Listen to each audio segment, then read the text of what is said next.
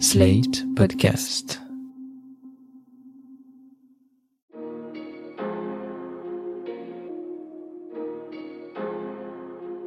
Bonjour et bienvenue dans Le Monde Devant Soi, le podcast d'actualité internationale de Slate.fr. suis Christophe Caron, je suis en compagnie de Jean-Marie Colombani, directeur de la publication de Slate. Salut Jean-Marie. Bonjour Christophe. Et d'Alain Frachon, éditorialiste au Monde et spécialiste des questions internationales. Salut Alain. Bonjour Christophe. Pendant près de 24 heures, le monde a eu les yeux rivés sur la Russie, des heures qui ont dû durer une éternité pour le Kremlin, car après avoir pris le contrôle du QG des forces russes engagées en Ukraine à Rostov-sur-le-Don, le groupe Wagner a entamé une marche sur Moscou. Des heures où le monde sidéré regardait Evgeny Prigogine se retourner contre Vladimir Poutine, des heures où ce même Vladimir Poutine semblait lui aussi sidéré par ce qui arrivait sur son territoire. En témoigne, on y reviendra, son discours tenu au matin du samedi 24 juin. Finalement, au terme d'une négociation menée par le président biélorusse Alexandre Loukachenko, et alors que les troupes de Wagner n'étaient qu'à environ 300 km de Moscou, Prigogine a fait volte-face.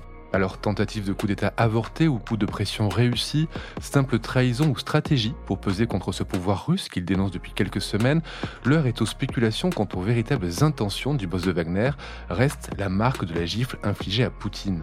Alors Alain, Jean-Marie, nous n'allons pas faire forcément euh, le fil de cette folle journée qui a été abondamment traitée depuis samedi et je vous renvoie d'ailleurs à l'excellent papier de Phoenix sur slate.fr à ce sujet, paru le dimanche 25 juin. Mais pour commencer, est-ce que ce retournement de Prigogine vous a surpris c'est vrai que depuis quelque temps, il retenait de moins en moins ses coups contre le gouvernement russe et contre Poutine en particulier. Ce qui m'a surpris, c'est plutôt la montée de la virulence de ses discours. Jusque-là, il avait épargné Vladimir Poutine, qui est après tout celui qui a créé Wagner celui qui a créé Wagner il y a longtemps maintenant, mais il s'attaquait d'habitude à l'état-major il reprochait à l'état-major de ne pas lui fournir de munitions, de ne pas avoir de stratégie, d'être des incompétents, et il insultait ouvertement par ses vidéos il insultait le ministre de la Défense, Shoigu, qui est un ami personnel de Vladimir Poutine, et le chef d'état-major, le général Gerasimov. Et puis là, tout d'un coup, il change. Ces trois ou quatre derniers jours, il envoie une vidéo qui dénonce le récit national poutinien sur les raisons de la guerre en Ukraine. C'est-à-dire que Prigogine dit il n'y avait pas de menace venant de l'Ukraine, il n'y avait aucune menace contre la Russie, aucune population n'était martyrisée dans le Donbass. Ce n'est pas vrai que l'armée ukrainienne bombardait les populations civiles du Donbass dans les deux régions où elle s'était autoproclamée république indépendante. Et ce n'est pas vrai non plus que l'OTAN menaçait d'attaquer la Russie et de la démanteler comme le dit le récit national poutinien, c'est-à-dire ce que les Russes entendent tous les jours à la radio et à la télévision, et ce qu'avait dit Poutine pour lancer son opération en février 2022. Eh bien, tout ça, c'est faux. Alors ça, ça m'a surpris, ça m'a étonné de voir que c'était un défi ouvert lancé à Poutine. Après, non, euh, si vous me demandez si j'aurais imaginé que le groupe Wagner allait lancer une colonne de plusieurs blindés en direction de Moscou, je ne l'aurais pas imaginé. Ce sera une éternelle question. Est-ce que c'était vraiment uniquement un coup de force et une façon de se, de se rétablir? Parce que, in fine, euh, Prigogine, dans la période précédente, était quand même très isolé. Et surtout sous la menace d'un ultimatum. Au 1er juillet. L'ultimatum du 1er juillet délivré par le ministre de la Défense, c'est-à-dire son éternel ennemi euh, Shoigu, et qui euh, enjoignait aux milices, parce qu'il n'y a pas que la milice Wagner, de se fondre dans l'armée russe et donc de cesser d'être autonome. Donc si vous enlevez à Prigogine, si vous lui enlevez ses hommes et sa milice, eh bien, il ne pèse plus que ses comptes en banque, si j'ose dire, et donc, euh, ou sa capacité d'influence, mais certainement plus là, ce n'est certainement plus la même chose.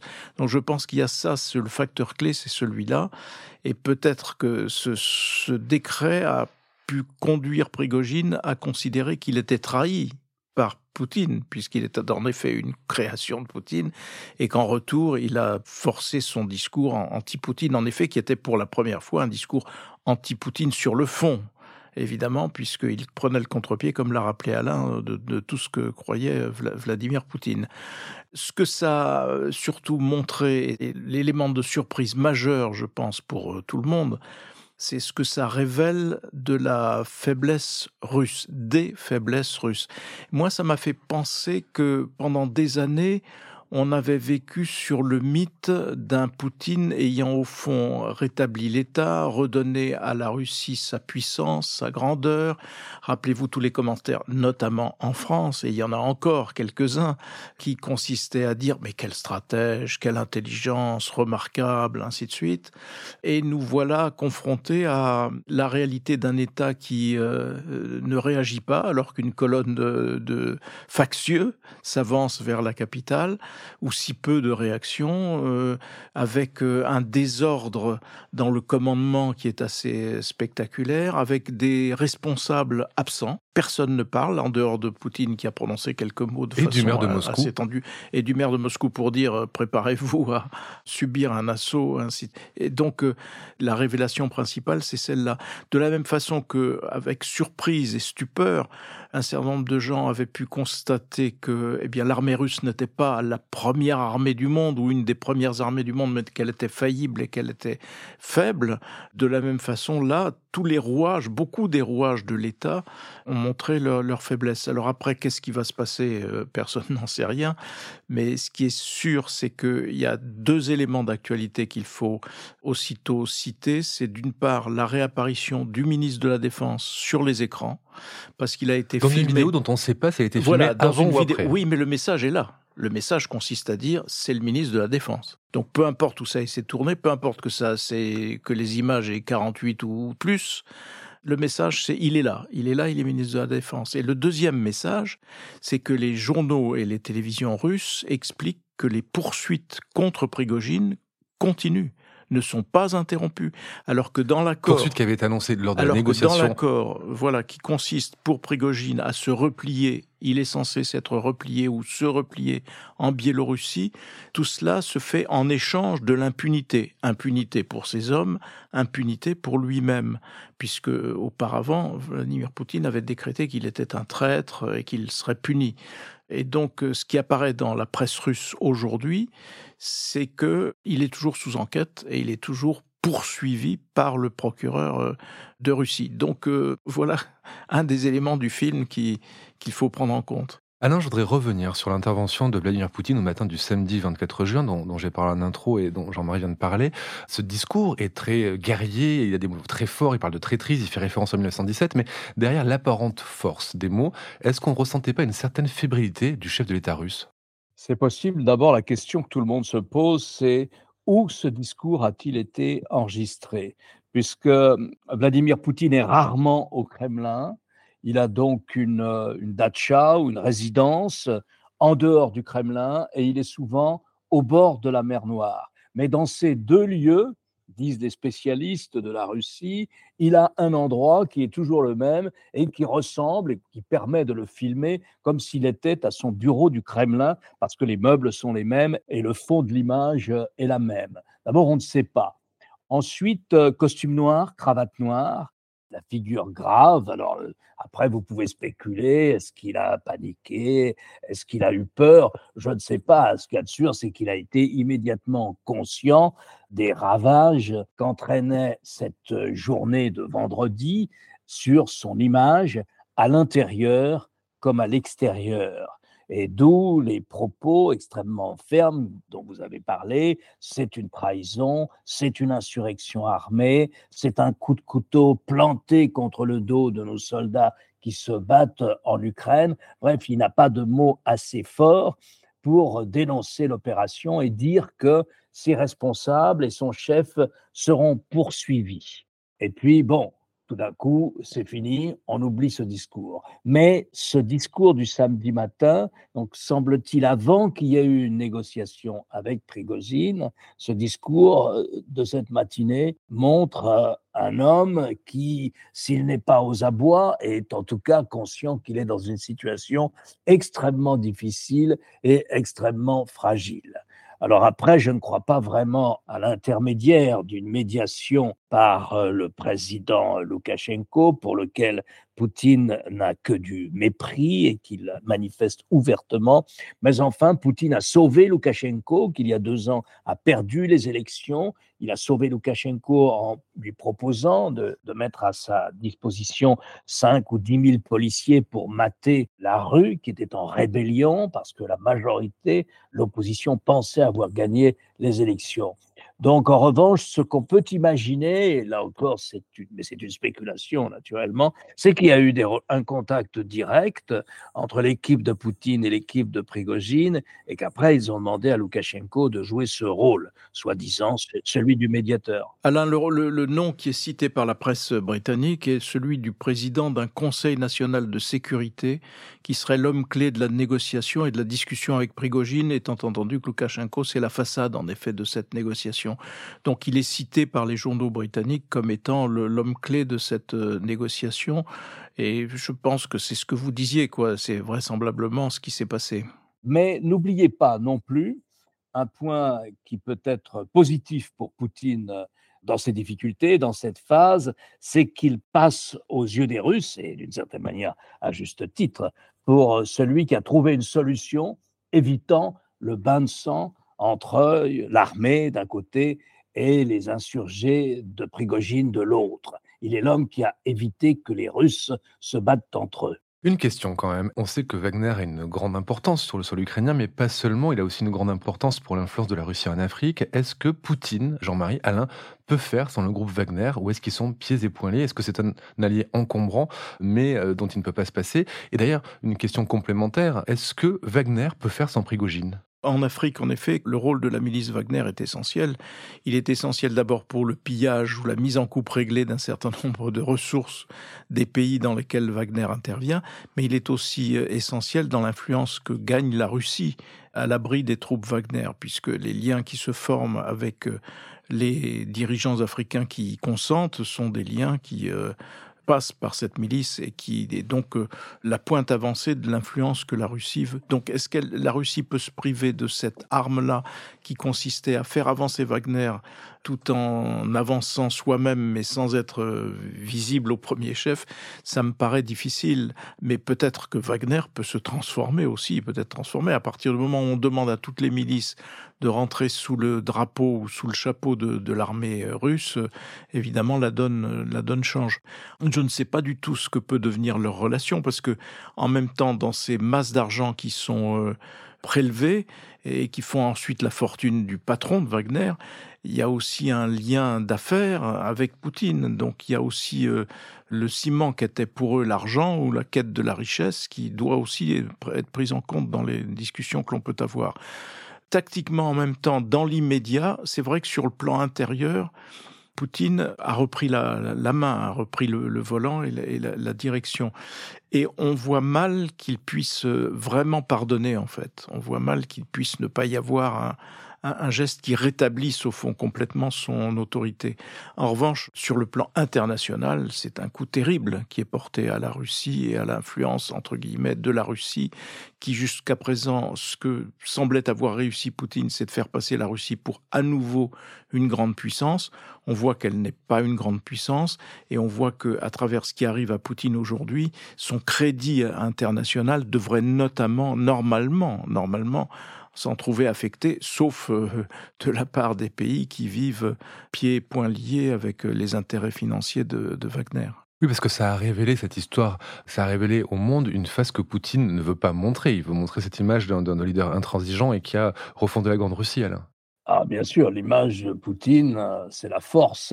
L'image de Poutine, c'est le contrôle, le contrôle sur lui-même et le contrôle sur la situation. L'image que Poutine n'a cessé de vouloir transmettre depuis euh, la guerre qu'il a déclenchée contre l'Ukraine, c'est de dire les opérations se déroulent comme prévu, nous avons la situation sous contrôle. C'est une des expressions qui revient le plus souvent. Mais enfin, bon, là, personne, il ne peut plus tromper personne. C'est même, si vous voulez, une image de relative déliquescence de l'État russe qui s'installe. Voilà une colonne qui peut tranquillement s'approcher jusqu'à 2 ou 300 kilomètres de Moscou sans que personne ne puisse l'arrêter. Voilà une colonne qui, à Rostov-sur-le-Don, donc la grande ville d'où elle est partie, s'est emparée du commandement central des opérations sud, c'est-à-dire du commandement central d'une partie de la guerre en Ukraine. Ça ne donne pas véritablement l'image de l'État central forte que veut envoyer Poutine et sur laquelle il a fondé une partie de sa popularité à l'intérieur, mais aussi un peu à l'étranger. Imaginez les Chinois qui se disent maintenant les amis sans limite et qui ont euh, lié un partenariat particulièrement euh, dense ou qu'ils veulent particulièrement dense un jour, ne peuvent pas ne pas se demander on a choisi un perdant.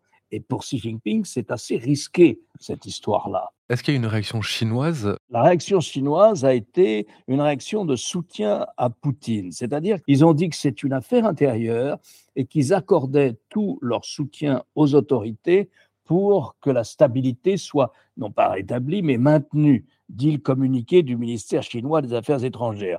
Il se trouve qu'était à Pékin le vice-ministre russe des Affaires étrangères et qu'il avait des entretiens au ministère des Affaires étrangères à ce moment-là. Donc il a dû aussi essayer de calmer les choses et de rassurer les interlocuteurs chinois. Mais vous aviez aussi ce week-end une réunion où les États-Unis, je crois que c'était au Danemark, je ne sais pas exactement à quel niveau, mais les États-Unis avaient organisé une sorte de séminaire entre eux d'un côté, et puis de l'autre, les grands pays du Sud global qui euh, se sont abstenus de condamner la guerre que mène la Russie en Ukraine. Mais là aussi sur le sud global, sur des pays comme le Brésil, sur des pays comme l'Inde, dans le monde arabe aussi, tout ça donne le sentiment d'un homme qui ne contrôle pas les choses autant qu'on le dit, d'une part, et d'autre part, ce sont des Russes eux-mêmes qui mettent sur la table un démenti. Non, nous n'avons pas fait cette guerre parce que nous étions menacés par l'OTAN. Or, c'est cet argumentaire-là ce discours russe-là, qui a très bien passé les frontières et qui procurait à la Russie, dans cette histoire, une sorte de victoire diplomatique, puisque au fond, c'est cette version qui était assez largement répandue comme une sorte de vulgate. Certes, c'est pas bien d'attaquer un pays, mais ils étaient menacés par l'OTAN il y avait la réunion au Danemark, le, principal responsable américain qui devait y aller n'y est pas allé parce qu'il a été convoqué. C'est, je crois, le responsable de la sécurité. Il a été convoqué par Joe Biden qui a tenu une réunion de crise avec euh, tout son état-major et d'où il ressortait que les États-Unis considérait, et Biden a évidemment téléphoné à Emmanuel Macron, au chancelier Scholz, euh, au Premier ministre britannique, etc. Mais les Américains ont considéré que c'était très dangereux que la Russie puisse devenir un pays euh, anarchique ou un pays euh, livré à différentes factions. Pourquoi? Parce que la Russie est un, pays nucléaire. Et donc la déstabilisation de Poutine paradoxalement, était vu de Washington comme euh, un, facteur dangereux, un élément de déstabilisation qui aille au-delà de la Russie. C'est assez paradoxal parce que l'argument qui consiste à dire ah oui mais si Poutine est écarté, euh, ça va être pire après, c'est l'argument de tous ceux qui étaient, je parle de la France là, de tous ceux qui étaient poutiniens ou qui voulaient continuer de croire à Poutine et qui disent vous voyez, vous voyez bien, il faut pas le lâcher parce que ce qui peut venir derrière peut être pire. Donc c'est euh, paradoxal de voir que la plupart des chancelleries euh, occidentales, en tout cas, sont sur cette ligne qui consiste à dire ben, il vaut mieux pas qu'il soit déstabilisé, en tout cas pas ce point, parce que euh, la Russie est un pays nucléaire et que si ça s'installe dans le désordre, on va entrer dans une période incontrôlable et incontrôlée. Donc euh, voilà où nous en sommes pour le moment. On a entendu euh, l'opposant Mikhail Khodorkovsky dire qu'il fallait profiter de la rébellion de Prigogine pour faire tomber le régime de, Vladimir Poutine, que même si ce n'était pas un, ami, un allié, il fallait s'en servir. Visiblement, les chancelleries occidentales n'ont pas fait ce choix-là. Tout n'est pas bon à prendre contre Poutine. Non. Et en fait, si vous interrogez, par exemple, les Américains, les Américains le disent volontiers. Ils ne souhaitent ni la déstabilisation de Xi Jinping, ni celle de Vladimir Poutine, pour la raison qu'il y a des milliers d'armes nucléaires, notamment en Russie. La Russie a probablement le principal armement nucléaire dans le monde, et c'est un pays gigantesque, c'est le pays le plus grand du monde. et donc forcément difficile à contrôler. Et Américains et, et les Occidentaux, les Européens vous diront qu'ils comprennent qu'il y ait un pouvoir, ou ils veulent, ou ils souhaitent qu'il y ait un pouvoir fort dans l'une et l'autre de ces capitales, à Pékin comme à Moscou. Donc, mais ça, c'est le problème que pose toutes les dictatures. C'est le problème que posent les autocrates. Et Xi Jinping et Vladimir Poutine, dès qu'ils sont arrivés au pouvoir, dans le cas de Poutine, quand il est revenu au pouvoir, se sont fait élire pour rester au pouvoir à peu près toute leur vie, le temps qu'ils veulent. Et donc, la question de l'alternance se pose forcément dans la violence et dans un climat extra-institutionnel. Il y a une désinstitutionnalisation de l'État russe, il y a une désinstitutionnalisation du pouvoir russe à Moscou et qui sert de plus en plus, qui est de plus en plus ramené à un pouvoir personnel et dictatorial, avec un dictateur qui est capable d'imposer à l'État ses fantasmes de reconstruction de l'Empire ces fantasmes privés de reconstruction de l'Empire. Mais ça, c'est tout le problème que posent les dictatures et les autocraties. On se félicite de leur stabilité à l'Ouest jusqu'au jour où c'est plus la stabilité parce que le changement à la tête de l'État est toujours problématique et la plupart du temps violent. En tout cas, il y a une chose que l'on doit avoir euh, en tête, c'est que, rappelez-vous, il n'y a pas si longtemps, explosait le barrage dans le sud de l'Ukraine et qui a donc contribué à inonder notamment une partie de la ville de Kherson et qui a privé donc euh, les Ukrainiens de la possibilité de franchir le fleuve et d'attaquer par le sud. Et donc cet argument-là, maintenant, je pense que tout le monde considère et admet que le barrage avait été piégé et que ce sont évidemment les Russes qui étaient présents, qui contrôlaient cette zone-là, celle du barrage, qui ont fait sauter le barrage. Bon, et aujourd'hui, on nous dit que de la même façon, des éléments de la centrale de l'électricité nucléaire de Zaporizhia. de Zaporizhia ont été piégés aussi de la même façon. Donc euh, attention à ce qu'un Poutine euh, blessé peut faire ou peut avoir envie de faire pour rétablir son statut, son image, que sais-je encore, euh, son autorité. Et c'est un, des éléments qu'il faut prendre en compte et qui ne me conduit pas, pour ce qui me concerne, à considérer qu'il vaut mieux garder ce tyran-là plutôt qu'un autre tyran en Russie. Ce tyran-là, il a déjà fait beaucoup de dégâts et il peut en faire bien davantage encore. Merci Jean-Marie, merci Alain. Alain, je rappelle votre chronique chaque jeudi dans Le Monde et sur le monde.fr. Jean-Marie, je rappelle votre participation quant à vous à l'émission politique le jeudi aussi sur France 24. Merci messieurs et à bientôt pour un nouvel épisode du Monde devant soi. Au revoir Christophe. Au revoir Christophe.